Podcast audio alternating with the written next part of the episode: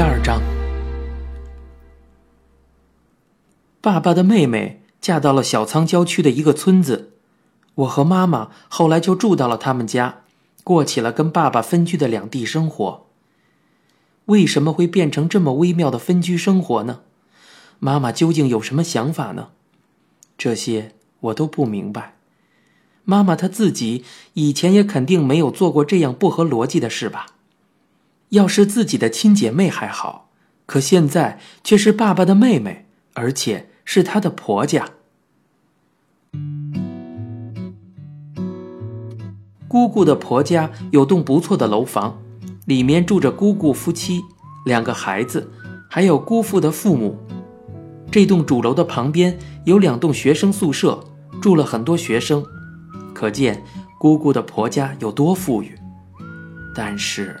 他们家甚至没给我和妈妈分一间学生公寓的房间，而是给了我们学生食堂角落里一个四铺席的小房间，大概也就四个榻榻米那么大吧。房间里什么家具都没有，空空荡荡的。妈妈给我买了一个书架，那个书架很大，有两扇左右对开的门。妈妈还给我做了一个坐垫。坐垫的套子是妈妈用毛线织成的，里面塞了橡胶，挺薄的。浅驼色的毛线中央还贴了毛毡，上面有铁壁阿童木的嵌花。妈妈似乎很不会画画，画的阿童木一点儿都不像。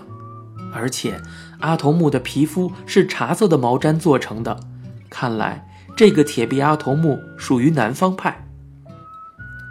我经常从书架上取下一本连环画，然后坐到贴着阿童木的坐垫上看，那种感觉就像在自己家里一样。刚开始我特别高兴，我想这肯定是妈妈花了一番心血为我营造的环境。后来我上了幼儿园，妈妈则好像是在那个学生食堂帮忙。每天早上，幼儿园的班车都会到附近的广场来接我们。邻居家的孩子们都是被大人牵着手送到这个广场的，而我却每天哭着硬被妈妈拖来。附近的人看到哭鼻子的我呀，都会忍不住的发笑。为此，妈妈觉得特别没面子。我被塞上班车，但是一下了车就会往回跑。我一面哭，一面在刚才班车经过的田间小路上往家跑。妈妈没办法。有时候只好陪我一起到幼儿园，不过总是在我玩游戏的时候又偷偷回家。我本来刚刚已经不哭了，可一看到妈妈不见了，马上又大哭着往家跑。我已经一时半刻都离不开妈妈了。比平地稍高一点的山丘上矗立着一尊白色的大观音像。那里就是我上的幼儿园。如果把装有二十日元的纱布小口袋事先交给老师，那么没带午餐的孩子就可以有面包吃了。有一个箱子里放着好多种面包，到了午饭的时候就会被人拿到教室里。我一般都会带饭，不过我好想吃那些面包啊。其中有一种面包，两边粘着粉红色的维夫饼干。幼儿园的小孩都争着要吃这种，我偶尔会带着一个装着二十日元的小袋子去幼儿园，不过从来不会去抢，所以一次也没吃到过那种面包。我是一个不爱表现的孩子。大人之间出现了矛盾，后来也没有好转，所以一年之后，我和妈妈只得离开食堂角落里的那个小家。从这个时候开始，才算是父母真正意义上的分居吧。从福冈县的一个农村到筑丰市的一家煤矿小镇，一天只跑八趟的红色列车载着我们到了妈妈的故乡。最后的结局是妈妈不得不带着我回到自己的娘家，而她的娘家当时只有姥姥一个人住。这个小镇，每天晚上都能听到警笛声，还有震耳欲聋的警报声和广播，接着是沉闷的爆炸声。然后就是快要把小镇震倒的地震，整个房子都会发出咯吱咯吱的响声。三、二、一，呼噜！孩子们听到警笛时，都会笑着附和着爆炸声，一起蹦蹦跳跳的。一辆辆老虎车在小镇里轰轰地开着，奔跑在工棚周围的黑色轮胎不停地上下颠簸，然后逐渐消失在隧道的黑暗里。那时候，这里的矿井已经面临关闭，绯红的天空下，只有被烟熏黑了的不再工作的竖井拉着长长的影子，不停挖掘上来的沙土、石子，还有质量很差的煤炭。堆积如山，煤干石堆得到处往外喷着白色的瓦斯，整个小镇臭气熏天。住在这个小镇上的大多数都是煤矿工人的家庭，矿井的周围有像贫民窟那样并排的工棚、配给站和公共澡堂。当时这里跟妈妈几年前离开的时候已经大不一样了，当年的繁华景象。早已无影无踪，破旧不堪的工棚变得空荡荡的。我换了一个幼儿园，妈妈每每看到附近的小孩子，就会把我推到前面，对他们说：“要跟他一起玩哦。”这个小镇比起小仓的那个城市显得更粗犷，不过。这里的气息和气质好像更适合我。这时的我跟一年前的已经判若两人了。我现在自己一个人坐上国营铁路经营的班车，蹦蹦跳跳的去幼儿园，还跟别的小孩成了朋友，跟他们一起玩耍。我这次上的幼儿园跟一所小学在一起，是那所小学的附属幼儿园，还提供饭食。每到分发食物的时候，小学六年级的孩子就会过来给我们幼儿园的小孩发饭。这种事在大城市的小学里肯定很难想象。这里的六年级小孩竟然能用菜刀把一个大人吃的纺锤形面包切成两半，然后分给幼儿园的小朋友。看来这里的小学生比那些菜都切不好的女人还会用菜刀呢。妈妈有两个弟弟。都是在姥姥家的附近组成了各自的家庭。我的两个舅舅，京一舅舅和深一舅舅都是豪爽的男人，他们看到自己姐姐所处的这种状况，热情的欢迎了我们。祝峰的姥姥跟奶奶不一样，她不爱说话，而且经常严厉的批评我。姥姥是个不懂得表达柔情的人。姥姥看到自己嫁出去的女儿又回来了，怎么也表现不出好态度，而且她和妈妈之间好像总有点疙瘩。不过，我和妈妈都不像在以前食堂角落的家庭那样拘谨，还是在这里过得比较舒心啊。姥爷去世之后，姥姥开始以卖鱼为生。姥姥一共有九个孩子，他天天把鱼装到两轮拖车上。然后走街串巷的去卖。我和妈妈搬过来的时候，姥姥还是照样每天一大早就去河边，不论严寒，不论酷暑，每天拉着两轮拖车。虽然也卖不了多少鱼，可是姥姥却从不休息。她把鱼装到有白铁皮顶棚的拖车上之后，就开始走街串巷了。我后来上了小学。每天背着书包在回家的路上，都会边搜寻姥姥的身影边往家走。姥姥在冬天的时候穿的里三层外三层的，不过夏天的时候只穿一件男人的衬衫，脖子上搭一条毛巾。我一发现姥姥，就会悄悄地从后面跟上去，然后小心翼翼地坐在拖车的货台子上。我在鱼的腥味中摇啊摇。穿过一条又一条的街道，那种感觉就像坐在弹簧垫上，舒服极了。我们的家在一段陡坡的坡顶上，两轮拖车在平地上还好，要是爬坡后，就算是年轻力壮的男人，如果经验不多，也会往后滑呀。姥姥在爬坡的过程中会休息好几次，呼哧呼哧地喘着粗气，一点点地往上爬。如果我远远地看见姥姥正在爬坡，就会马上跑过去帮忙，从后面推车。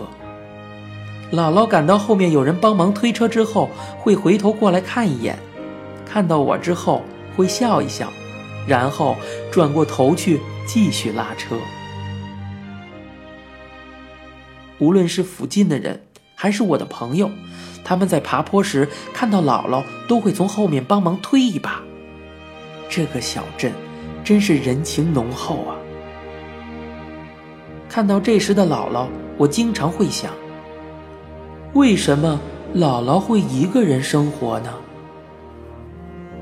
姥姥有九个孩子，有将近二十个孙子、孙女、外孙、外孙女，但是。孙子辈中，跟姥姥一起生活过的，好像只有我一个人。我的肚子又痛了，虽然不像肠梗阻时那样剧烈，却持续腹泻。我现在只记得我去看了镇上的一个大夫，不记得后来那个大夫什么时候在哪儿跟我妈妈说了诊断结果。不过，据妈妈听到大夫的诊断结果后，差一点晕倒。我得的这个病。是赤痢，是一种传染病。护士和大夫这么说的时候，他们肯定也很惊讶吧？那时我才上小学一年级，我没在东南亚吃过某种奇怪的甲壳类，也没去非洲玩过。我这样普通的小学生，怎么会患上赤痢呢？我的病甚至还登上了报纸，因为这是一种法定的传染病。那则新闻究竟用了什么标题呢？福冈县发现一例小学一年级的赤痢患者，打破了赤痢患者最小的年龄记录。新闻里肯定没有直接提到我的名字，或许他们用了 A 君之类的代号。就这样，我作为一个轰动社会的传染病患者被登上了媒体。问题是传染途径，当时只发现了我一个患者，看来。从头到尾都是我自己一个人造成的，也就是说，我不是被别人传染上的，而是自己带有赤痢菌，因为接触了某种东西或者吃了什么食物，最后患上了赤痢，只能这么解释了。因为妈妈和姥姥还有我班里的同学都没事儿，传染源究竟是什么呢？到最后也没有查出个究竟，于是啊，不了了之。你们看。我这个小学生身上真是充满了谜团，我只有六岁，却让人觉得有些恐怖。可是我自己也不记得捡过什么东西吃了呀。当然，我不得不住进医院，不过这并不是普通的医院，而是隔离。我被送到一座深山里，那里有一家医院。里面有隔离病房楼，妈妈很担心我，于是她也跟我一起被隔离了。在隔离的病房楼里，连深呼吸一下都让人感到紧张。但是妈妈却以一个健康人的身份来到了这里，这种勇气和爱，可能恋人和夫妻之间都不会有吧。